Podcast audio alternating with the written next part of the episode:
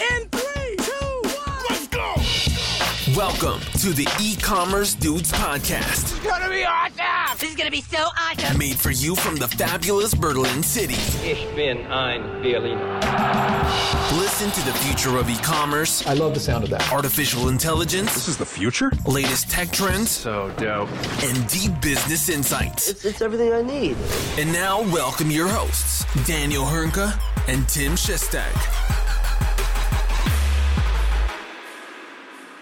Hallo und herzlich willkommen zu einer neuen Folge bei den E-Commerce Dudes. Es ist Dienstag, der 1. November 2022. Die Weihnachtszeit geht so langsam los.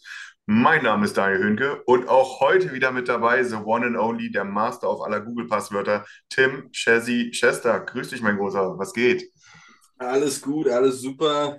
Danke für dieses wundervolle Intro. Die Weihnachtszeit geht langsam los. Naja, da kannst du dich eigentlich mit meiner Freundin zusammentun. Die möchte am liebsten, glaube ich, jetzt schon schmücken und darauf hin. Aber nun ja, für mich ist das eher noch ein bisschen hin. Also für mich geht es dann vielleicht Anfang Dezember so langsam los. Nichtsdestotrotz äh, ist es auch eine, eine extrem heiße Phase für den E-Commerce, gerade das äh, Q4. Dort Durchaus, durchaus. wird man einige Hoffnungen in dieses Quartal ähm, ähm, ähm, setzen von den ganzen E-Commerce-Unternehmen. Und wir haben heute auch im Gepäck einige Unternehmen, die in der letzten Woche nicht unbedingt rosige Nachrichten verkünden durften. Und dazu kommen wir allerdings später. Also wir haben letzte Woche schon kurzzeitig über das Thema Galeria gesprochen. Diese Woche sind äh, E-Commerce-Player dazugekommen, denen es aktuell nicht so gut geht, obwohl ich das bei manchen vielleicht gar nicht so unbedingt erwartet hätte. Aber lass uns mal der Reihe nach starten. Mit was Gutem. Mit was Gutem. Lass uns mit was Gutem mit starten. was Gutem tatsächlich. Ja, also gerade in den letzten Wochen und Monaten haben viele Unternehmen an der Börse gelitten, die klassische Growth-Aktien waren, ja, E-Commerce-Aktien. Und unter anderem gehörte mit Sicherheit auch ein Shopify dazu, die zahlreich an Market Cap verloren haben in den letzten Wochen und Monaten. Aber, aber diese Woche, beziehungsweise letzte Woche, wurden doch endlich mal gute Nachrichten verkündet, dass man quasi Umsatz um 22 Prozent auf 1,37 Milliarden Dollar steigern konnte, ja. Und das ist doch mal etwas, was, was durchaus positiv ist, denn es wurden tatsächlich einfach in Anführungszeichen nur 1,33 Milliarden Dollar von den Analysten erwartet. Ja, und das sind doch mal rosige oder rosigere Zeiten für Shopify im Vergleich zu zahlreichen anderen Unternehmen. Was sagst du dazu? Ich finde es auf jeden Fall, äh, dass Shopify hier aktuell extremst heraussticht, gerade jetzt bei den äh, Big Tech-Unternehmen, ne? äh, wo im Grunde gerade alles nach unten zeigt, äh, so Stichwort Meta zum Beispiel. Äh, das, die, die, die bluten ja gerade so richtig. Ähm, aber wie du schon erwähnt hast, ne? also dass sie sozusagen einen höheren Umsatz im Vergleich, um 22 Prozent im Vergleich zum letzten Jahr im, im dritten Quartal, ähm, einfahren konnten. Äh, sie haben zwar, zwar immer noch ein kleines Minus gemacht, aber das Minus war deutlich geringer, als es eben von, von den Börsenanalysten erwartet wurde. Äh, das sind durchaus mal gute, ähm, äh, gute Zahlen, wie auch äh, die Steigerung, das, und das kommt natürlich auch von irgendwoher, ne, dass der GMV, also der über die Shopify-Plattform abgehandelten äh, Umsätze, also das Bruttowarenvolumen, ist um 11 Prozent auf 46,2 Milliarden Dollar gestiegen. Das muss man sich auch mal auf der Zunge zergehen lassen. Ne? Nur, dass das einfach mal nicht so eine hingerotzte Zahl ist. Ja, dass äh, Händler, die die Shopify-Plattform nutzen für sich selbst, haben im dritten Quartal darüber 46,2 Milliarden Dollar gemacht. Das ist nicht wenig. Ähm, und zeigt, wie ich finde, auch immer noch mal, weil ich immer noch so ein bisschen sehe, dass Shopify in vielerlei Hinsicht, was heißt in vielerlei Hinsicht, das ist auch Quatsch, aber hier und da durchaus immer noch so als Anfängerlösung belächelt wird. Ähm, ich finde, wenn du sagst, ja, aber über meine Plattform laufen fast 50 Milliarden Dollar, dann ist da keine, kein Platz mehr für ein Lächeln in dem Raum, wie ich finde. Ähm, also von daher, das ist, das ist echt positiv, dass, ähm, dass äh, hier ähm, was, was Shopify da präsentiert hat, die Q3-Zahlen. Und jeder, so wie ich auch, der ein paar Shopify-Aktien hat, hat sich auch sehr gefreut. Ja, es ging nämlich mal wieder nach oben. Satte 20 Prozent. Satte 20 Prozent. Äh, ein Balsam für die geschundene Shopify-Aktionärsseele. Ähm, von daher mal schauen, wie jetzt das vierte Quartal dann laufen wird. Aber äh, wie du es schon erwähnt hattest, ne, dass gerade sehr viele Tech-Unternehmen ordentlich geblutet haben zuletzt, ähm, dann ist es auch mal schön, dass hier äh, eben ein, ein Tech-Unternehmen auch eben aus unserer Branche, in unserem Interessengebiet halt äh, endlich mal wieder so ein bisschen ähm, äh, im Peak nach oben zeigt. Freue ich mich Ja. sehr. Ja, absolut. Also gerade Q4 wird ja auch für, für Shopify sehr interessant werden, einfach dem geschuldet. Ganz klar, für alle E-Commerce- E-Commerce-Unternehmen wird es ein gutes, oder was heißt gutes Q4, aber im Vergleich zu den anderen Quartalen deutlich besser. Gerade weil so viel gekauft wird, die ganzen Geschenke etc. pp. Nikolaus, Weihnachten steht an und so weiter und so fort. Man muss oder man darf allerdings auch bei einem Shopify nicht vergessen, ja, die Bewertung im Vergleich noch zu vor ein, zwei Jahren ist immer noch deutlich, deutlich geringer. Wenn man sich überlegt, vor knapp ein, zwei Jahren, also sagen wir ähm, Ende November 2021, betrug das Ganze äh, oder betrug die Aktie noch knapp 141 Euro, ja. Und jetzt ist man gerade mal, gerade mal bei 35 Euro pro Aktie. Und hinzu kommt eigentlich Bewertung eines Shopifys zum aktuellen Standpunkt liegt, glaube ich, bei so knapp 41 Milliarden, umsatztechnisch, wie schon vorhin gesagt, 1,3 Milliarden, also immer noch ein Vielfaches des Umsatz bewertet. Dementsprechend mal schauen, ob die Erwartungen eigentlich für das Q4 erfüllt werden. Mit Sicherheit werden das positive Zahlen und gute Zahlen, wie für ein Amazon genauso. Allerdings sind die Erwartungen auch dementsprechend hoch, sowohl für ein Shopify, sowohl für ein Amazon. Und dass Amazon nicht äh, das beste Quartal hatte, dazu kommen wir auch gleich nochmal zu sprechen. Aber für Shopify zumindest ist das doch mal eine erste positive Nachricht. Komparativ allerdings zu den Zahlen noch vor ein, zwei Jahren, zu den Bewertungen, die mit Sicherheit etwas, etwas zu hoch waren, würde ich auch mal sagen. Aber komparativ zu den Zahlen von damals ist das noch eine, äh, ja, ist das kein Vergleich, muss man sagen. Absolut. Ja, liebe Zuhörer, hier vielleicht auch nochmal so, ein, so eine kleine Hintergrundinfo. Ne? Tim und ich, wir saßen gerade hier und haben die Agenda zusammengesetzt oder zusammengestellt. Und der erste Wurf, da gucken wir rüber und denken, das können wir nicht bringen. Das ist ja nur schlecht. Das ist ja nur schlechte. Neuigkeiten. Ja, also das ist ja, das, das, das wollen wir jetzt ja auch nicht hier. Ne? Äh, von daher ähm, nehmen wir auch sowas super gerne, äh, wie jetzt hier von Shopify, die ein paar gute Neuigkeiten haben. Auch wenn sie vielleicht im Vergleich zu vor einem Jahr, ja, da ist der Vergleich vielleicht auch, tut auch ein bisschen weh, aber ähm, im Vergleich zu einem Monat sieht es dann vielleicht wieder ganz gut aus. Ja, ich glaube, das, äh, das können wir uns können wir festhalten und uns daran aufhangen, wenn man, wenn man dazu sagt, vor, vor ein paar Wochen, vor zwei Wochen lag die Aktie noch bei 27 Euro, jetzt ist sie bei 35 Euro, ist das doch mal schon ein satter Anstieg. Absolut. Immerhin. Immerhin. Absolut. Ja, wir, wir sehen das Positive daran. Und jetzt, wie gesagt, jetzt kommt die kritische Phase. Das vierte Quartal, Weihnachtsgeschäft, umsatzstärkste Zeit des Jahres. Ähm, natürlich auch für alle Händler, die auf der, wie auch für alle anderen Händler, aber eben auch für die, die auf die Shopify-Plattform setzen. Und dann gucken wir mal, was da Q4 bei rauskommt. Ja, Werden wir Ja. wahrscheinlich dann im Januar ähm, hören. Bin ja. ich gespannt. sobald die, sobald die Zahlen veröffentlicht sind, können wir dann auch dazu genaueres sagen. Aber ist doch schon mal gut, dass wir mit einer etwas positivere, positiveren Nachricht in diesem Podcast starten können. Und bevor wir zu den ganzen Negativnachrichten kommen, möchten wir tatsächlich noch eine positive erwähnen. Und da hattest du darauf, ähm, oder ist dir das aufgefallen? Pinterest, ein, ein, ein, ein, ja, ein soziales Medium, mit dem ich relativ wenige Berührungspunkte habe. Allerdings bauen die auch ihre E-Commerce-Fähigkeiten weiter aus und es gibt eine berechtigte Daseinsberechtigung dieser Plattform. Sie wird von vielen genutzt als Inspirationsquelle und für, für, für unterschiedlichste Unternehmen recht wichtig. Und da gab es jetzt tatsächlich auch im Zuge der Shopify-Partnerschaft ein, ein neues Tool, Pinterest Trend Tool. Vielleicht kannst du dazu ein, zwei Sätze verlieren, was denn dieses Pinterest Trend Tool ist, was es damit auf sich hat und, und was die Vorteile davon sind.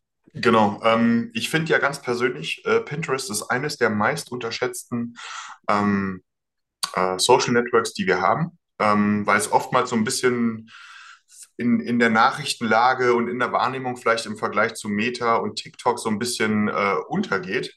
Trotz alledem reden wir hier von über 400 Millionen Usern, die auch vor allem dadurch glänzen, dass sie sehr aktiv sind. Ähm, und das, wer Pinterest sich mal angeschaut hat, sieht auch, dass das funktioniert ja anders Es ist ein Bildernetzwerk, ein Bilder-Social-Network, äh, um es mal so zu sagen. Es ist sehr visuell getrieben. Ähm, um das vielleicht mal ganz plain zu beantworten oder, oder so hinzudeuten, ne? gerade für Fashion, für Einrichtungen, also da, wo es um Inspiration zum Beispiel geht, ist das eigentlich eine, ein prädestinierter Ort, wo man auf jeden Fall ähm, auch auf seine Kundschaft trifft, äh, die sich dort nämlich dieses Social Network bemächtigen, um Inspirationen zu finden. Und auch dort sollte man natürlich dann eben als Händler oder Marke ähm, da sein, wenn man inspirationswürdige Produkte verkauft. Und genau, jetzt wurde hier, äh, oder Pinterest hat hier letzte Woche das sogenannte Trend-Tool äh, veröffentlicht, global veröffentlicht. Ähm, das ist eine spannende Sache, denn ähm, auch wenn es nur 400 Millionen User sind, ähm, es sind immer noch 400 Millionen User. Und hier wird derjenige belohnt, ähm, der, äh, sage ich mal, hier schon ein wenig investiert hat, um sich hier so eine Art Community bei Pinterest aufzubauen. Denn mit dem Trend-Tool kann man ähm, ziemlich cool in, äh, in, in, in Zielgruppen segmentieren äh, und kann sich dort sozusagen auch seine Follower und Leute, die mit einem irgendwie interagiert haben, ähm, richtig schön zurechtfiltern, um das dann wiederum auch für äh, Marketingzwecke zu nutzen. Also gerade die Advertiser hier unter unseren Zuhörern sollten hier die Ohren spitzen.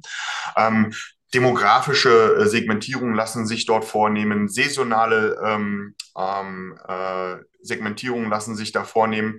Ja, also ich, ich kann jetzt zum Beispiel sagen, ich hätte gerne eine Segmentierung von meinen oder von den Pinterest-Usern, die praktisch ähm, äh, irgendwie mit mir interagiert haben, ähm, kann ich da sagen, hier gib mir bitte alle, die irgendwie zwischen 25 und 30 sind, aus der Region kommen und, äh, weiß nicht, äh, hier auf Schnee stehen oder irgendwie sowas. Ähm, und kannst die dann halt dementsprechend targeten. Und das ist natürlich, jeder Marketer weiß, ne, Segmentierung ist hier dabei das A und O. Ähm, und äh, die Möglichkeiten, die hier bestehen, sind einfach echt toll. Ähm, es sind auch erste Zahlen bereits veröffentlicht worden äh, dazu ähm, die natürlich sehr auf Marketer ausgelegt sind, sollte sich jeder unbedingt mal anschauen. Ähm, und da können wir noch einen kleinen Zusatz drauflegen. Ähm, Sie haben nämlich jetzt auch noch die äh, Pinterest Conversion API äh, veröffentlicht, die sowohl über den Google Tag Manager integriert werden kann in das eigene E-Commerce-System. Das ist schon mal schön, damit kann es jeder machen. Darüber hinaus gibt es jetzt aber auch eine Kooperation mit Shopify, ähm, wo ja äh, Shopify bereits eine Integration zu Pinterest hat. Und da ist jetzt auch, wie gesagt, diese Conversion API äh, steht dort jetzt zur Verfügung. Und damit können jetzt sozusagen äh, Verkäufe auf einfachste Art und Weise getrackt werden und es kann halt im Nachhinein nachvollzogen werden, okay, dieser Kauf auf meiner Plattform ist durch einen Pinterest-User äh, aus der und der Audience zum Beispiel äh, zustande gekommen. Es kann direkt, ähnlich wie wir es aus Google kennen, ne? ist, man kann es auf eine Kampagne zurückführen und so weiter und so fort. Ähm, das ist wirklich eine tolle Sache. Ich kann es wirklich nur jedem ans Herz legen, der hier vielleicht noch nicht so aktiv ist oder vielleicht auch ein bisschen vernachlässigt. In dem Moment, wo du inspirationswürdige Produkte verkaufst, ist Pinterest mit Sicherheit ein guter Ort, in dem man auch investieren sollte. Ähm, und wir haben jetzt hier, oder Pinterest stellt jetzt hier wirklich gute Tools zur Verfügung, um hier auch ähm, Segmentierungen und Werbekampagnen mit Hand und Fuß ablaufen zu lassen. Nutzt du Shopify, musst du einfach nur zwei Klicks machen und hast auch gleich die gesamte Conversion API bei dir sozusagen in deinem äh, Shop integriert. Und das ist natürlich eine Luxussituation. Also wenn man da wirklich was macht, ich finde, hier passt, es passt ja auch einfach, ne? Shopify und Pinterest, ne? Shopify ist bekannt dafür, eine B2C-orientierte Plattform zu sein. Einfach, schnell, also wenn man sich anguckt, was sind so die prädestinierten ähm, äh, Online-Shops, die jetzt zum Beispiel auch beim Shop Usability Award sind, wenn man sich auch die Shopify-Shops anschaut, das ist weniger der Schrauben und, äh, weiß nicht, äh, ähm, Screwdriver-Händler, das ist mehr Fashion äh, und so weiter und so fort. Und das macht, das kommt halt auch nicht von irgendwo her. Von daher, Leute, wenn ihr da noch nicht seid, guckt es euch an. Da kann man auf jeden Fall noch ein bisschen was reißen. Ja, durchaus. Also mit Sicherheit eine unterschätzte Plattform im Vergleich zu Instagram, TikTok und Facebook. Aber für den richtigen Use Case mit Sicherheit auch das, das äh, richtige Medium. Du hast es schon erwähnt. Fashion, Möbel etc. kann man dort ganz gut bewerben, beziehungsweise schafft es einfach eine ganz gute Inspiration für die potenziellen Verbraucher. So, Und ähm, ja, ich, ich äh, merke. Lass uns ins Tal, ins Tal der Trainer äh, ich wollte heruntersteigen. gerade sagen, gucken wir mal, wie wir den Übergang schaffen, den harten Übergang schaffen von den etwas positiveren Nachrichten. Und wir waren gerade eben schon dabei. Pinterest, Möbel ist ein guter Fit. Jetzt gehen wir zu den äh, zu einem Möbelhändler, zu einem britischen Möbelhändler, Made.com. Made.com hat in der letzten Woche ja verkündet, dass es keinen Käufer gefunden haben. Also sie waren auf der Suche nach einem Käufer oder einem Investor oder was auch immer, denn sie benötigen Cash. Das Cash haben sie nicht mehr im Vergleich zu oder, oder im Gegensatz zu einem Home24, das ja einen Käufer gefunden hat, hat Made.com bis heute keinen, äh, keinen Käufer für das Unternehmen finden können und dementsprechend neigt sich das Ganze scheinbar dem Ende zu. Man hat schon auf der Plattform den in den Warenkorb-Button deaktiviert, also da können wir auch gleich nochmal diskutieren. Ich habe mich schon gewundert. Ich dachte man, okay, man, man, man bringt das Ganze auf einen quasi Notbetrieb runter eventuell und kann dennoch weiter verkaufen. Du meintest, gut, es ist wahrscheinlich so, dass, äh, dass das Ganze noch mehr kostet, wenn du das Ganze fortlaufen lässt bin ich mal gespannt zu, was, was andere dazu sagen würden, wieso die dort den Vereinbarten deaktiviert haben. Ich hätte gesagt, gut, immerhin noch verkaufen, aber die, die operativen Kosten sind dann wahrscheinlich doch etwas zu hoch. Ja, dementsprechend äh, kann man diese Aktie sogar nicht mal mehr, nicht mal mehr traden seit ein paar Tagen. Denn das wurde quasi deaktiviert und wenn man sich mal den Aktienkurs anguckt, von einem Made.com, dann sieht das auch nicht unbedingt gut aus. Also gerade während der Corona-Pandemie war ja das Thema Möbel wirklich im Trend. Ja, jeder wollte ja. sein Zuhause einrichten, jeder wollte seinen Garten einrichten und da haben Online-Player während eines Lockdowns natürlich unfassbar stark profitiert. Und im, im Juni 2021 als Made.com quasi an der Börse gestartet ist, lag der Aktienkurs noch bei knapp 200 britischen Pfund. Das hat sich jetzt deutlich verringert. Ja, man ist jetzt gerade noch bei, bei so einem halben britischen Pfund. Da ist nicht mehr viel zu holen. Ja, also da ist, ist die Entwicklung wirklich steil nach unten gegangen. So, man, das so, also wenn du das in deinem Portfolio drin hast, dann, dann, dann, dann ist doch auch nur noch Weinen angesagt, oder? Das, das würde ich auch so sagen. Ja. Also da ist, äh, das, also jetzt wissen wir auch, es wird sich jetzt ja nicht mehr ändern. Ne? Der Geschäftsbetrieb ist sozusagen eingestellt, so in meiner laienhaften Darstellung. Ne? Ich kann in dem Shop nichts mehr kaufen, damit ist die Geschäftsgrundlage nicht mehr aktiv. Ähm, das ist bitter. Ähm, also sie haben noch nicht aufgegeben, muss man dazu sagen. Die suchen scheinbar immer noch nach einem Käufer und sagen, der muss allerdings bald gefunden werden, denn die Cash-Reserven sind demnächst aufgebraucht und wenn die nicht, äh, wenn ein nächster, ja, ein neues Funding nicht äh, geraced werden kann, dann sieht es düster aus, weil dann müsste man tatsächlich den Betrieb einstellen. Und das ist schon bitter, ne? Wenn du, du bist noch nicht am Ende, aber du stellst im Grunde schon deine Geschäftstätigkeit deinen Kunden gegenüber ein und hoffst jetzt darauf, dass sozusagen jemand anderes kommt und dich sozusagen aus dem äh, den Karren aus dem Dreck zieht äh, oder dich sozusagen aus dem Treibsand rauszieht, weil ähm, dir steht es ja schon bis zu den Ohren, ehrlich gesagt. Ne? Ähm, ja, ja, und die machen jetzt knapp 400 Millionen Euro Umsatz pro Jahr oder zumindest im letzten Jahr. Davon scheint allerdings an Gewinn nicht viel übrig zu bleiben. Mhm. Und Bitte. ich fand persönlich die, die, die Seite made.com, wenn man das jetzt mal. War immer ein Beispiel. Ja, war immer ein positives Beispiel, ne? Das hat man immer rangenommen. Cool. Ne? Wirklich cool. Also designtechnisch, UX-technisch sah das wirklich sehr angenehm aus, finde ich vieles gut integriert. Dementsprechend war ich sehr überrascht, als das verkündet wurde, weil ich muss gestehen, ich habe Made.com aber jetzt auch nicht, abgesehen von dem E-Commerce Look and Feel, mehr beobachtet oder intensiver beobachtet. Jetzt, wenn man auf die Seite klickt, ist natürlich alles out of stock und man kann sich maximal benachrichtigen lassen. Ja, also dementsprechend schade drum. Schade drum. 700 Angestellte hat Made.com aktuell noch.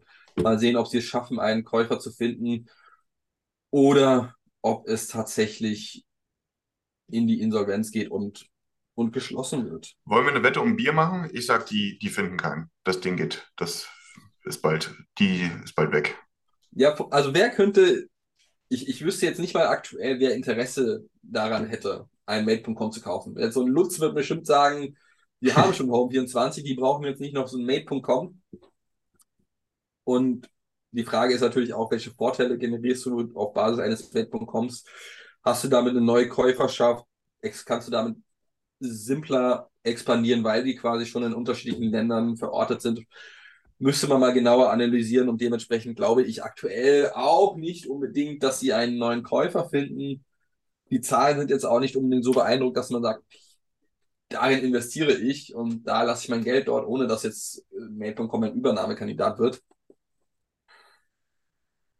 Naja, ich, ich, ich, ich, ich hoffe es, dass sie vielleicht noch einen, einen passenden Käufer oder einen Investor finden, aber die Zahlen und die aktuelle Lage scheinen nicht so darauf getrimmt zu sein. Und man muss ja sagen, die sind ja schon seit mehreren Wochen auf der Suche. Das ist ja nicht erst seit gestern. Eben. Und da sind deutlich professionellere Investoren involviert als wir. Ja. Mit ihrem, Know-how werden die das wahrscheinlich schon beurteilen können, ob es oder nicht. Ja. Hey, ich habe Shopify-Aktien, ja. Äh, das sieht man ja, wie das gelaufen ist. Wahrscheinlich zum Höhepunkt gekauft. Ja. Wie gesagt, wenn, man, wenn du irgendeine Aktienempfehlung gibst, dann muss man genau das Gegenteil machen und die Aktie shorten. Weil dann könnte man tatsächlich Millionär werden. jetzt hast du es Also- endlich mal kapiert, ja? Seit, Ja, ich versuche also- dir seit Jahren genau das beizubringen. Wir gucken mal, was, was daraus wird. Aber gut, also wenn du jetzt quasi sagst, also vielleicht ist das ja auch im Umkehrschluss genau gleichbedeutend mit, wenn du sagst, sie finden keinen Käufer, dann finden sie einen Käufer. Und Ich sag ja, lass uns eine Wette machen Man um ein weiß Bier. es nicht. Man weiß es nicht. Ja, ein Bier kann ich tatsächlich verkaufen. Können wir gerne machen. Ich bin zwar auch nicht überzeugt, aber lass uns gerne wetten. Ich sage, die finden noch einen Käufer, Investor, was auch immer.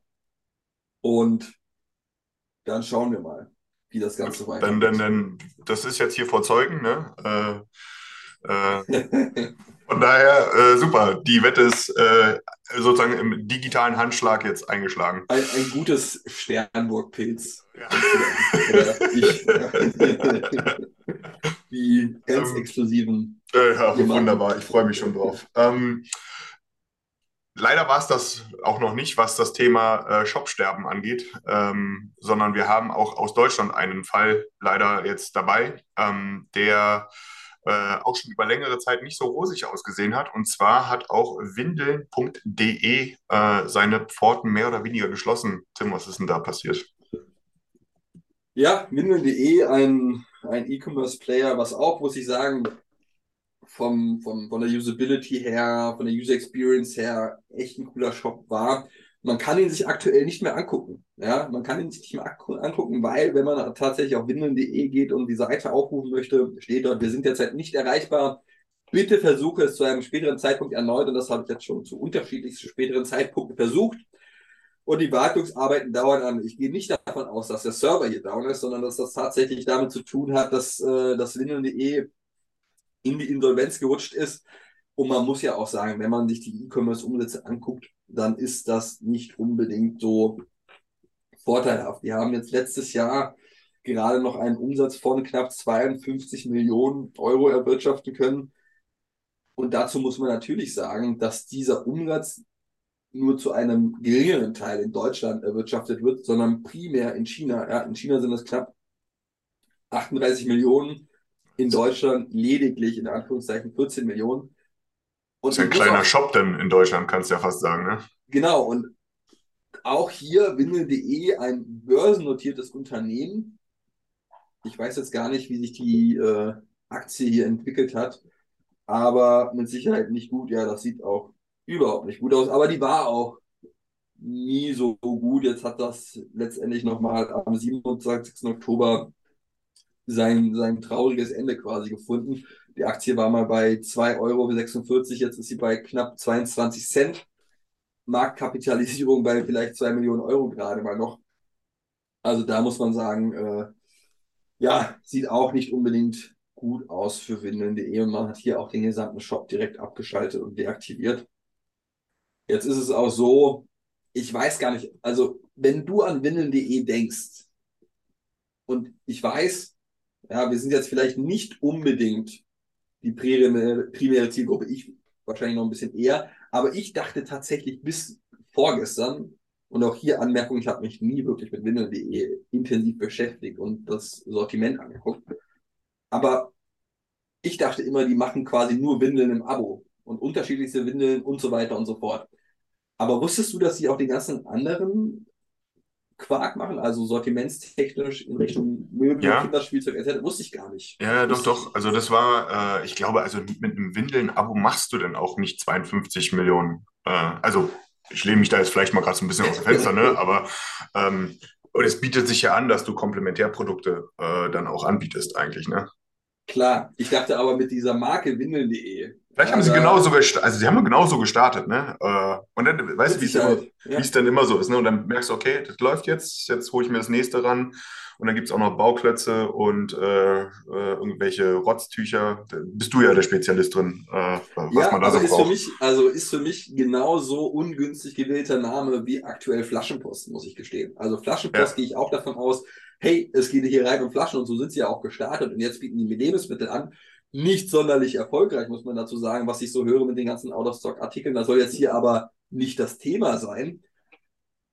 Aber ist einfach, also du assoziierst als Neukunde nicht unbedingt direkt, dass, dass du dort auch Lebensmittel erhältst und das gleiche, denke ich, auch assoziierst du nicht mit einem Windel.de. Ja, und dann auch die, die deutlich gesunkenen Umsätze. Ich wusste auch nicht, dass das China-Geschäft so extrem in Anführungszeichen stark ist von einem Windeln.de. Ich dachte eigentlich immer noch eher, dass der deutsche Markt weiterhin im, im Fokus liegen würde. Aber ja, also auch hier die traurige Nachricht, dass ein Windeln.de scheinbar auch nicht nochmal zurückkommen wird. Wie stehst du denn zu diesem Thema Windeln.de? Du hast jetzt noch, noch gar nicht so viele, noch gar nicht so deine Meinung zu dem Thema bei, beigesteuert. Naja, was halt- ist, äh, ich hatte da jetzt nicht so viele Berührungspunkte, um es offen zu sagen, aber das, was man jetzt ja auch lesen konnte, ist ja, dass die Probleme anscheinend jetzt auch nicht erst seit zwei Monaten bestanden haben, sondern schon durchaus etwas länger. Und ähm, du musst, klar, man kann jetzt immer salopp sagen, hey, in, dem- in diesem Baby- und Kindbereich, äh, da, da, da kann man richtig Asche machen, äh, um es mal wirklich ganz salopp auszudrücken. Aber du hast natürlich auch dementsprechend krasse Konkurrenten, ne, äh, die da einfach auch am Markt tätig sind. Und wenn du es nicht schaffst, dich gegen die durchzusetzen, und wenn du jetzt sagst, dass die einfach hier fast 40 Milliarden, äh, Millionen, nicht Milliarden, 40 Millionen von ihrem 52 da in China gemacht haben, ähm, na, dann ist das ja, dann, also dann ist ja, dann, dann, dann ist das ja ein, ein kleines Geschäft im Vergleich zu anderen Marktbegleitern. Ne? Also von daher, Ja, und auch Schade. ähnlich wie bei, bei Made.com war hier tatsächlich auch das Ziel, dass eine Kapitalspritze kommen sollte. Im Zuge von Windeln.de war das ein, ein chinesisches Unternehmen, was dort investieren sollte. Aber das hat leider auch nicht geklappt. Und dementsprechend, ja, sieht das aktuell sehr schlecht aus und die Entwicklung einer Börse spiegelt das wieder, wenn man sich überlegt, wo das Ganze 2015 startete. Und da sah es zunächst noch gut aus, aber ähm, zum Ursprungspreis von 18,50 Euro und jetzt 74 Cent die Aktie ist das doch schon ein starker Verlust und ich glaube auch nicht, dass das nochmal wiederkehren wird. Jochen Krisch an der Stelle hat das meines Wissens schon öfter bemängelt, das Unternehmen. Und wenn man sich die Zahlen anguckt, dann auch zu Recht. Mal gucken, es werden mit Sicherheit neue E-Commerce-Player dafür anstelle von Windeln.de aufkommen. Aber ja, schade drum. Also wirklich schade drum. Stimmt. Ähm, Ich würde sagen, wir gehen mal ein Stück weiter. Ähm, wir haben nämlich auch noch so ein, äh, eine, eine, eine, News aus dem Hause Google, die auch Quartalszahlen präsentiert haben. Ähm, da würde ich jetzt sagen, da springen wir einfach nur mal kurz rüber, äh, weil es auch Sphären sind, die sind nicht wirklich greifbar, aber hier merkt man eben auch, dass äh, das E-Commerce-Geschäft, vor allem das E-Commerce-Geschäft, was ja für die ähm, Werbeumsätze bei Google mit hauptverantwortlich ist, mh, so ein bisschen schwächelt gerade. Äh, ganz generell im dritten Quartal hat Alphabet, also die Dachfirma äh, äh, von, von Google, ähm, hat einen äh, nicht Verlust, das haben sie nicht gemacht. Ich hätte es gerade Verlust gesagt. Mein Gott, das wäre ein ganz böser Versprecher geworden. Äh, sondern der, der Gewinn ist eingebrochen bei Alphabet äh, von knapp 19 Milliarden auf knapp 14 Milliarden äh, Dollar. Ähm, klingt erstmal nach, kann man verkraften. Aber man muss halt hier auch wirklich in anderen Sphären denken und das muss halt natürlich auch äh, runtergesplittet werden. Ich glaube, einer der wirklich spannenden äh, äh, Bereiche, auf die man gucken muss, sind, dass die Google-Dienste ähm, runter sind äh, auf äh, das äh, auf von 25 auf knapp 20 Milliarden. Ähm, und das ist auch, dass die Werbeerlöse alleine auf YouTube und YouTube war genau die Plattform, die zuletzt wirklich den Rising Star im Google-Universum dargestellt hat. Wir haben ja hier auch im Podcast schon des Häufigen über, ähm, über äh, YouTube gesprochen, ähm, wie man sich jetzt auch von einer Werbeplattform so ein bisschen in Richtung zu einer Produktplattform entwickeln möchte. Äh, nichtsdestotrotz ist natürlich der Werbebereich das Ding und da waren im, äh, im, Jahresvergleich im letzten Quartal sind die Umsätze sogar zurückgegangen von 7,2 auf 7 Milliarden. Klingt jetzt auch erstmal verkraftbar, aber das ist halt natürlich in, in den Sphären, in denen man hier bei Google unterwegs ist, ist das, äh, wo man eben auch seinen Aktionären ähm, rechenschaftspflichtig ist, ist das nicht gut und es ich glaube, Google wird es verkraften. Ähm, es zeigt aber einfach auch so ein bisschen die aktuelle Marktsituation, gepaart mit Made.com hat dicht gemacht, Windeln.de hat dicht gemacht. Bei Google ähm, sind die Werbeumsätze zurückgegangen und eigentlich können wir direkt auch meiner Meinung nach zum nächsten Thema äh, weiterspringen, ähm, denn das ist fast noch aussagekräftiger, ähm, denn äh, die Amazon-Aktie ist nach Bekanntgabe der Quartalszahlen regelrecht eingebrochen, kann man sagen. Oder Tim, was ist denn da passiert? Ja, also man merkt durch die Bank hinweg, für, für die meisten ist das nicht unbedingt das positivste Quartal geworden. Und genauso geht es auch, auch Amazon. Ja, es gab zwar einen Umsatzplus und äh, man konnte sogar 127 Milliarden US-Dollar an Einkünften einstreichen, aber wohlgemerkt von diesen 127 Milliarden, und wir haben es davor auch schon im Gespräch gesagt, blieben am Ende des Tages in Anführungszeichen, muss man dazu sagen, nur 2,9 Milliarden US-Dollar hängen ja, als Gewinn. Und 2,9 Milliarden Dollar ist mit Sicherheit nicht wenig. Nichtsdestotrotz, komparativ zum Umsatz gesehen, 127 Milliarden US-Dollar, ist das ein kleiner heißer Tropfen. Ja, das sind gerade mal zwei, drei Prozent, die dort hängen bleiben an Gewinn. Und das ist nicht unbedingt, ja, vielleicht nicht unbedingt so das Szenario, was man sich als Analyst gewünscht hat. Man hat da deutlich eher, ähm, deutlich mehr Gewinn erwartet. Und was auch dazu kommt, ist, sind auch die Aussichten. Ja, die Aussichten für das Q4. Für den Zeitraum werden knapp 140 bis 148 Milliarden US-Dollar erwartet. Äh, ähm, allerdings haben Analysten auch in dem Zuge deutlich, deutlich mehr erwartet in dem, äh, in dem Spektrum an Umsatz für das Q4 bei Amazon. Und das werden sie ebenfalls voraussichtlich nicht erfüllen können. Und man muss ja auch dazu sagen, im dritten Quartal, glaube ich, war es ja auch, als es diesen zweiten Prime Day gab. Und der war ja scheinbar. War sehr überraschend, ne? War sehr überraschend, aber hat scheinbar nicht ausgereicht, ja. Also hat scheinbar auch nicht ausgereicht, um das Ganze positiver zu ähm, stimmen. Und dementsprechend hat die Aktie tatsächlich um 17 Prozent verloren. Und wenn so eine Aktie wie Amazon um 17 Prozent verliert, dann ist das schon nicht unbedingt wenig. Ich habe letztens, ich weiß gar nicht mehr, wer es gepostet hat, auf LinkedIn, glaube ich, den Satz gelesen, dass quasi äh, äh, dreimal ein Shopify verloren worden ist. Äh, dreimal ein Shopify vom, äh, vom Marktwert verloren worden ist an diesem Tag, weil Amazon 17 Prozent gesunken ist. Ich glaube, der, der, der Market Cap von Amazon liegt so bei einer Trillion. Ich bin mir gerade nicht unbedingt sicher, müsste ich das mal nachgucken. Ich glaube, es verdeutlicht ziemlich gut äh, die Dimensionen, in denen man sich hier bewegt. Und ja. ich finde, ich finde auch, dass ähm, auch hier es zeigt, zum einen, Amazon kocht auch nur mit Wasser. Ähm, und zum Zweiten, ähm, klar, also wenn nicht mal ein unerwarteter zweiter Prime Day dafür sorgt, dass hier, sage ich mal, die, die Kassen klingeln, in dem Sinne, wie man sich das vorgestellt hat, dann äh, sagt das auch relativ viel über das aktuelle Konsumverhalten aus. Ja, also man muss ja auch dazu sagen, was Amazon in den letzten Wochen und Monaten alles versucht hat oder versucht, um den Umsatz zu steigern. Wenn man überlegt, wo Amazon auch mit überall eingestiegen ist. Ich glaube, so diese Herr der Ringe-Serie, die dazu kam und die noch mehr Zuschauer in dieses Prime-Abo locken sollte. Das Thema Fußball und Football, was dazu kam. Ähm, und interessanterweise ist es tatsächlich auch so, dass sogar das Cloud-Geschäft, also AWS, nur ein Wachstum hatte von 27 Prozent. Ich glaube, letztes Jahr waren das noch hm, Mitte 30 Prozent ungefähr. Und klar, das ist immer noch am Wachsen, aber das absolute, ja, margenstärkste Geschäft wächst deutlich, deutlich langsamer als noch vor einem Jahr. Und dementsprechend spiegelt sich das auch wieder an dem Aktienkurs wieder.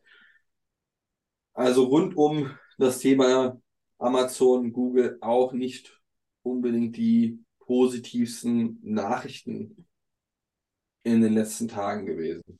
Dann kommen wir doch mal zu unserem Dauersorgenkind, würde ich sagen, oder? Galeria, ja, also, Karstadt, das, Kaufhof oder wie auch immer die Reihenfolge ist bei diesem lustigen Namen. Ähm, ja. Oder ist also es nur Galeria, noch Galeria? Ich weiß bitte? gar nicht. Oder ist es mittlerweile nur noch Galeria? Ich bin mir gar nicht mehr sicher. Ich weiß es auch nicht. Ich weiß es auch nicht. Ähm, aber ja, auch auf Galeria geht es nicht gut. Das ist allerdings bekannt. Also das ist ja wirklich kein Geheimnis mehr und das ist auch kein Geheimnis mehr seit einigen Jahren, muss man dazu sagen. Und man hat ja schon einiges versucht. Man hat versucht, oder was heißt versucht? Man hat das ganze Unternehmen fusioniert, Galeria Karstadt Kaufhof, hat scheinbar immer noch nichts bewirkt. Und der Hintergrund ist, denke ich, auch bis zu einem gewissen Grad offensichtlich, das sind alles die gleichen Konzepte gewesen. Und wenn das Konzept einfach nicht gut ist, dann hilft die Fusion dabei auch nichts, muss man dazu sagen. Ja, dementsprechend äh, auch hier wieder eine 200 Millionen Euro Rettungshilfe beantragt. Jede dritte Filiale eines Galerias muss geschlossen werden. Es, wird, glaube, es steht zum Raum, ob das passiert. Also, ne, das wurde jetzt so äh, angekündigt und dass betriebsbedingte Kündigungen unausweichlich sind. Das ist schon eine Menge. Genau. Und man muss dazu sagen, ich glaube, so eine Galerie, die beschäftigen ja knapp 17.000 Angestellte. Und wenn da, ich weiß gar nicht, wie viele Filialen hat eigentlich ein Galeria, müsste man mal. Äh, 131. 131. Und das ist echt viel. Ich hätte nicht gedacht, dass die 131 Filialen noch haben. Ja. Ähm, und davon tatsächlich werden äh, dann 30, oder was heißt werden, aber sollen 30 Prozent nochmal geschlossen werden. Puh, also ich weiß es nicht. Ich weiß es nicht. Und ich weiß auch nicht, ob ein Galeria sich daraus nochmal retten kann. Also selbst wenn diese 200 Millionen kommen, was auch noch nicht sicher ist. Ne? Was auch also es gibt ja ist. immer mehr Stimmen auch aus der Politik, die der Sache auch eher mittlerweile skeptisch gegenüberstehen. Ähm, man darf halt nicht vergessen, Galeria wurde bereits mit insgesamt 680 Millionen Euro äh, unter die Arme gegriffen. Jetzt sollen nochmal 200 weitere dazukommen. Ähm, wir reden hier bald über eine Milliarde. Da hätten wir auch fast wieder einen Flughafen von bauen können. Ähm, und das ist, äh, also wenn das jetzt nicht klappt und man muss es ja auch mal wirklich sagen. Ich finde, hier wird die Schuld wird auf Ukraine und bla bla bla geschoben. Ähm, die Probleme beim Unternehmen waren ja schon weit vorher da. Ne? Äh, ja, ja, weit vorher. Man, man, man muss auch sagen, also Galeria hatte jetzt auch in den letzten drei Jahren nicht die Möglichkeit, mal zur Ruhe zu kommen und sich in Ruhe zu restrukturieren. Ja, da kommt ein Corona, was auf einmal eine Situation ist, die für ganz viele Unternehmen neu ist. dann kommt so ein Ukraine-Krieg, was dich mit der ganzen, mit dem ganzen Thema äh, äh, Preissteigerung nochmal oder äh, dich dazu bringt, dass du dich mit dem Thema extreme Preissteigerungen nochmal auseinandersetzen musst. Und da kommst du gar nicht mal wirklich zur Ruhe, um zu sagen, okay, das ist jetzt unsere Strategie und so weiter und so fort. Und darauf basieren wir das Ganze, sondern du hast jetzt wirklich einfach zwei Kernthemen gehabt, die du nicht eben mal so nebenbei managst. Ja. Nichtsdestotrotz weiß ich auch nicht, selbst wenn diese beiden Themen nicht vorgekommen wären, Stichwort Ukraine-Krieg, Stichwort Lockdown und Corona, wie es um ein Galeria Kaufhof aussehen würde. Kann ich schwer beurteilen. Ja, aber. Äh, woher auch, ne? Äh, ja. Äh, Gehe ich total mit. Bauchgefühl meinerseits. Ich glaube nicht, dass sie so der übelste Rockstar der Innenstädte wären. Aber das ist nur eine persönliche Empfindung meinerseits. Ähm, weil einfach das Geschäftskonzept einfach in Gänze. Ich meine, ich habe mir jetzt auch einige Kommentare mal bei LinkedIn, klar, die sind alle irgendwie dominiert durch die Digitalwirtschaft in meiner Bubble, das darf man halt auch nicht vergessen, ne? Aber ähm, ich glaube nicht, dass ein Galerier bei einer kaufstarken ähm, äh, Kundengruppe wie Gen Z etc. Äh, irgendwie als cool angesehen wird. Äh, Ja, ja, ja. Also die Frage ist ja letztendlich bei einem Galeria, warum gehst du dorthin? Was ist deine Erwartungshaltung? Warum gehst du dorthin? Was kaufst du dort eigentlich? Und die bieten ja von A bis Z so ziemlich alles an. Also Amazon Ja. in kleiner, aber in stationär. So. Und ich wüsste nicht, wonach ich oder wonach ich suchen müsste in einem Galeria. Ja, gehe ich jetzt da hin, wenn ich die Uhr suche? Ja, ja, mit Sicherheit Uhren, aber haben sie die Uhr, die ich möchte? Ich weiß es nicht. Ähm, den Online-Shop haben sie auch. Der sieht auch schick aus. Der funktioniert mit Sicherheit auch gut, schätze ich mal.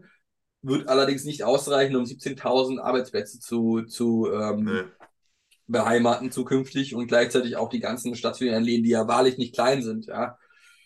Und auch das Konzept, die haben ja daran mal geschraubt, dort ein cooles Konzept aufzubauen mit mehr Erlebnis, aber ich glaube, das war jetzt auch nicht so viel Erlebnis. Meiner Erinnerung nach war das dann irgendwo mit, da hast du noch eine Poststation und kannst deine Pakete abholen. Ich weiß es nicht genau, aber hat mich nicht überzeugt.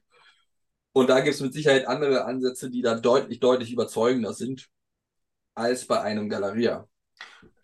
Bin jetzt mal gespannt. Ich glaube, es entwickelt sich ja wirklich zu einer never-ending Story, hier auch bei uns im Podcast. Ähm, mal gucken, was wir nächste Woche über Galeria sagen können. Vielleicht kommt ja wieder irgendwas. Äh, müssen wir einfach mal schauen. Und ich würde sagen, wir springen mal zu unserem letzten Thema heute. Ähm, die Abmahnanwälte sind wieder im großen, großen Stil unterwegs. Ja, ja. Und also dadurch, dass ich natürlich auch auf Basis meines Jobs mich damit beschäftigen muss, ist das wieder so ein klassisches Thema Google Fonts und ist das datenschutzkonform etc. pp. Ich möchte gar nicht darüber sprechen, Daniel, eigentlich, weil es äh, mir so auf den Keks geht, darüber zu reden, aber führ doch mal kurz aus. Also ich, ich werde mir jetzt auch hüten, äh, eine Einschätzung abzugeben, ob das DSGVO-konform ist oder nicht. Äh, in, was gerade aber rein praktisch passiert ist, dass ähm, zu Tausenden, Abertausenden gerade Abmahnungen rausgehen. Nicht nur an Online-Shops, sondern auch an ganz normale Webseitenbetreiber.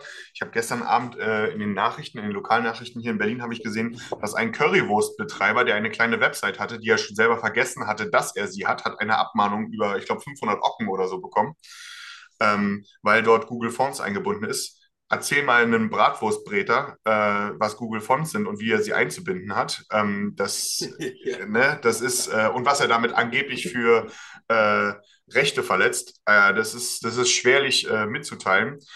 Ich glaube, man muss einfach sagen, es passiert gerade im großen Stil. Davor ist gerade keiner gefeilt. Ähm, es ist mindestens ärgerlich äh, wenn man da äh, diese Kosten hat. Es ist jetzt nicht weltbewegend, aber ne, es ist halt Rennerei und so weiter und so fort. Ich glaube einfach, jeder, der das hier heute auch hört, der es vielleicht noch nicht mitbekommen hat, sollte das jetzt unbedingt mitnehmen ähm, und äh, prüfen, ob bei ihm ihr Google Fonds äh, äh, serverseitig integriert sind. Das kann man relativ einfach machen, indem man einfach bei Google mal eingibt, so Google Fonts Checker oder so. Da kann man seine URL eingeben, was übrigens, glaube ich, die Abmahnanwälte genauso machen. Ähm, Und äh, dann wird einem angezeigt, ob man safe ist oder nicht. Ähm, wenn man nicht safe ist, dann muss man, äh, ich sage es jetzt einfach mal so laut, geh bitte deiner Agentur auf den Sack, äh, geh deinem IT-Team auf den Sack, äh, wie auch immer, äh, und sag, die, wenn wir schon Google Fonts nutzen, dann müssen sie bitte lokal ähm, implementiert sein. Äh, das bedeutet, die Dinger funken nicht nach Hause zu Onkel Google. Ähm, und damit ist man nicht abmahngefährdet. Ähm, ohne da jetzt das große Fass aufmachen zu müssen, wir müssen uns eine neue Schriftart überlegen oder so. ähm, von daher das einfach unbedingt mitnehmen. Ähm, ansonsten kann es halt Geld kosten und Rennerei und Nerven und es muss echt nicht sein. Ja, das hätte ich echt nicht geglaubt, dass man sich auch sogar noch mal mit dem Thema Schriftarten auseinandersetzen muss und von woher sie gezogen werden. Aber nun ja. Das musste man, das musste man jemandem erklären, ne? dass du, also ganz generell die Tatsache, dass du sagst, yo, äh, mit Google Fonds hast du in Europa ein Problem. Das kannst du jemandem außerhalb von Europa auch nur schwerlich begreiflich machen. Ähm, auf der anderen Seite kann man natürlich auch sagen, ja, ich finde es halt auch ein bisschen merkwürdig, dass aufgrund einer Schriftart irgendwie persönliche Daten erhoben werden. kann man halt auch mal gelten lassen. Ähm, der Verlierer hierbei ist halt nicht Google, sondern es ist im Zweifelsfalle der, äh, der, der, der Seitenbetreiber. Und von daher ist da gegebenenfalls Handlungsbedarf. Bitte prüft das mal, ob bei euch Google-Fonds serverseitig äh, implementiert sind. Wenn dem so, so ist, weg damit und die Schriftart durch eine lokale äh, Variante austauschen. Ja, und ich habe in der Zwischenzeit sogar gefunden, äh, woher ich das oder die Informationen hinsichtlich Shopify habe, dass Amazon drei Shopifys verloren hätte. Äh, super, so als Ist- Abschluss. Ist, ein- ist ein Tweet, pass auf, ist ein Tweet. Und dann darunter wurde tatsächlich die Frage gestellt, wie viele Shopifys hätte ein Amazon denn noch übrig? Und es sind 500. 500 Shopifys hat Amazon noch übrig. Also Wenn man den Marktwert eines Shopifys an der Börse mit dem äh, von Shopify vergleicht, sie haben drei verloren, aber 500 sind sie noch wert. Äh, Ich habe es nicht überprüft, ob die Zahlen stimmen, aber laut Tweet, äh, Tweet oder im Tweet steht das zumindest so da. Können wir ja auch in die Shownotes verlinken, wer sich das angucken möchte. Aber ich, ich möchte gar nicht, äh, ich habe noch ein Thema, Daniel. Okay, ich bin gespannt. Tatsächlich. Liebe Zuhörer, er weicht von der Agenda You ab. Sale. Bei, bei, About bei, You bei, Sale. bei, mir ist, bei mir ist Panik. Ja, nee, About You Sale. Hast du das mitbekommen letzte Woche? Mit dem WhatsApp-Ding? Oder nee, Ähm, Instagram? In dem Instagram-Ding, hast du Ja. mitbekommen? Ja. Fand ich eine Wahnsinnsaktion und man merkt, also ich denke, soweit ich gehört habe, wird sich Tarek Müller auch nochmal zu dieser Aktion ein bisschen detaillierter äußern. Aber was hat About You gemacht? Und zwar haben die eine Instagram-Aktion gefahren vor knapp einer Woche mit der Aussage 50% Rabatt auf alles, aufs gesamte Sortiment. Ja. Was muss man dafür machen? Man muss an Instagram eine Nachricht schreiben mit der Message FOMO, also Fear of Missing Out, passend dazu. Und dann erhält man einen Rabattcode. Und die ersten 20.000, die eine Nachricht mit FOMO an äh, You schicken, erhalten 50% und dann geht es in einen Prozentpunkt immer weiter nach unten. Also die ersten 20.000 50%, die zweiten 20.000 49%, die dritten 20.000 48% und so weiter und so fort. So ganz hat das nicht unbedingt funktioniert, würde ich sagen. Also zumindest bei mir nicht. Ich habe eine, eine Nachricht geschickt um 15 oder 14 Uhr, bin mir nicht mehr ganz sicher, mit der Nachricht FOMO und leite dann drei, vier Stunden später auch noch ein paar Kollegen bei WhatsApp diese, äh, diese, diesen Instagram-Sale von About You weiter und haben nach mir, vier Stunden nach mir, eine Nachricht geschickt und erhalten mehr Prozente als ich und eine frühere Nachrichten, äh, frühere Benachrichtigung von About You als ich. Also irgendwas scheint da mit dem Backlog nicht ganz funktioniert haben, was da in About You sich angeschafft hat. Mich würde auch sehr interessieren, sehr interessieren, was für Systeme dahinter gewirkt haben. Sogar die Meta-Messaging-App war kurzzeitig scheinbar down, ja, und konnte nicht richtig ähm, ähm, genutzt werden.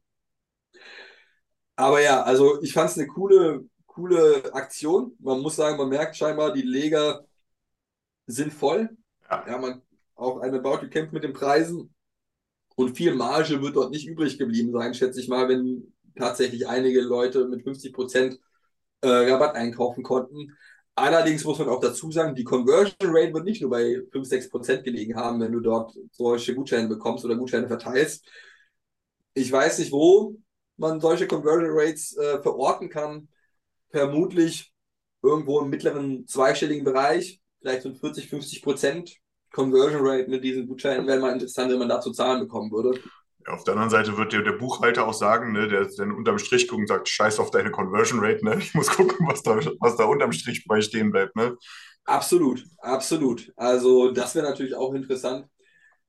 Man muss aber gerade sagen, gerade im Fashion-Segment ist es ja so, nächstes Jahr hast du wieder den neuen Trend, dort musst du wahrscheinlich die Ware eher loswerden, ja, weil du einfach neue Trends äh, äh, verkaufst und was vor zwei, drei Jahren in war, vielleicht gar nicht mehr so in ist. Und bei, nicht nur bei About You, sondern auch bei vielen anderen Unternehmen wird ja die gleiche Herausforderung sein, dass du so viele unterschiedliche, äh, so viele, äh, so viel Ware noch hast, die du nicht verkauft bekommst, eventuell auch aufgrund dieser Preisanstiege und was weiß ich noch für alles andere Gründe. Aber mit Sicherheit auch hier das Thema Inflation, Gaspreise, Energiepreise, Kosten sparen, wird wahrscheinlich oder werden wahrscheinlich die primären Gründe sein, warum auch Fashionhändler wie About You aktuell nicht die Verkäufe generieren können, die sie gerne generieren möchten. Darf ich raten, sobald, oder sofern es dazu kommen soll, dass Tarek Müller da sich dazu äußert, bist du einer der Ersten, der kommentiert und sagst, ich habe nicht die richtige Prozentzahl bekommen. Das ist übrigens, das habe ich schon gemacht. ich kenne mich einfach zu gut. Also mein Kollege hat 47 Prozent bekommen und ich nur 43. Ja? Ich finde das jetzt nicht gravierend, aber ich habe also per Instagram DM habe ich Bautür geschrieben, hey Leute, hier, das geht so nicht. Ja, das äh, kann doch nicht sein. Und ich werde nicht der Einzige sein, dem das so geht. Ein anderer Kollege hat gar keinen Gutschein mehr bekommen. Ähm, und die Antwort war einfach nur, wenn du solche Fragen hast zu diesem Thema, bitte nicht über Instagram, sondern per per E-Mail. Ja, ist natürlich auch clever abgewendet, weil per E-Mail hatte ich überhaupt keine Lust, das nochmal zu versenden. Werde ich vielleicht nochmal machen. Aber ja, so hundertprozentig gut funktioniert das nicht. Wobei beschweren muss man sich auch nicht unbedingt bei diesen hohen Prozenten, die man dort erhalten hat. Hast du schon eingelöst? Ja, ja, du hattest sogar nur zwei, drei Tage Zeit, das einzulösen. Also du musstest das, ich glaube, Mittwoch haben sie es veröffentlicht oder Dienstag und bis Freitag musst du es eingelöst haben. Ah, okay, auch clever. Ja. Äh, so ein schöner Flash-Sale. Flash-Sale, so. Absolut, absolut. Also die Aktion dafür, diese Lager wert, äh, leer zu bekommen, ist schon gut gelöst gewesen. Ja, krass. Auch wenn da nicht viel übrig geblieben ist, mit Sicherheit. Ja, dann würde ich sagen, das ist doch auf jeden Fall mal ein amüsanter Abschluss für diese Folge heute gewesen. Absolut. Nach den ganzen negativen Nachrichten lassen wir das doch mal positiv abschließen. Und ach, wir, wir müssen noch einen grüßen, eine Person, die uns letztens geschrieben hat und gesagt hat, Mensch, das ist so cool, Uli! man, äh, ja genau, wie man äh, unsere, unseren Podcast beim Workout hören kann. Hey, schöne Grüße, pump ordentlich. Ich hoffe, du schaffst die, die ganzen Wiederholungen, die du dir vornimmst. Und danke fürs Hören, Uli. Schöne Grüße an der Stelle. Der Akineo Viel Uli. Spaß beim Workout, mein Freund. Der Akineo Uli ist jetzt gerade in Boston. Ich weiß gar nicht, ob er schon zurück ist. Falls du es hörst, äh, guten Heimflug. Äh, Akineo, Uli. Hey, alles klar. Er ist und bleibt einfach jetzt der Akineo Uli bei uns. so werden Namen Legenden geboren. Kannst ja direkt bei, bei, bei LinkedIn dann taggen. Akineo Uli. Ah ja, auf jeden Fall. Das mache ich gleich. Super, super Idee. Danke dir dafür. Tim, Ja, vielen Dank für diese doch dann im Ende, äh, am Ende amüsante Folge. Und auch danke an euch Zuhörer. Bis demnächst. Danke und hoffentlich auch demnächst wieder bessere Nachrichten. Ciao. Gut, ciao.